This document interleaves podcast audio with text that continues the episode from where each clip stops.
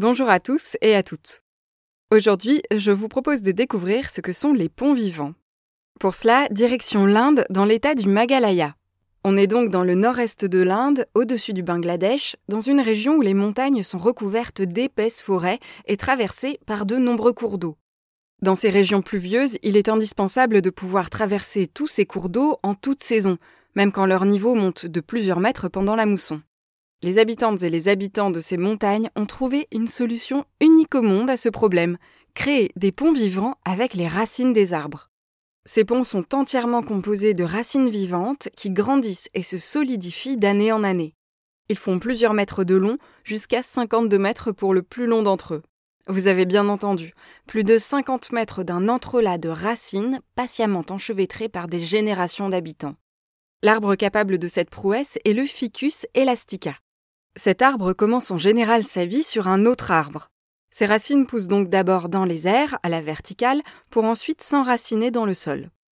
Pour construire un pont vivant, il faut un ou plusieurs ficus de chaque côté de la rive. On noue leurs racines autour d'une structure rigide en bambou. Les racines vont s'allonger, grandir, fusionner avec d'autres parfois, formant ainsi une structure vivante de plus en plus solide. La structure en bambou, elle, va finir par pourrir, mais à ce moment-là, ça n'aura plus d'importance, le pont sera suffisamment solide pour tenir sans son aide. Il faudra plusieurs dizaines d'années avant que le pont soit praticable, ça peut être 40 ans comme 80 ans. Ça dépend des arbres qui composent le pont, de la quantité de nutriments disponibles, de l'ensoleillement et de la pluie.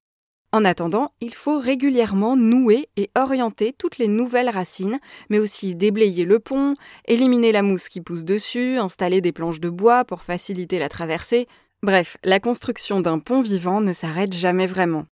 Les racines du ficus peuvent arriver jusqu'à 30 mètres de l'arbre auquel elles appartiennent. C'est ce qui rend ces structures si belles, si solides et si utiles.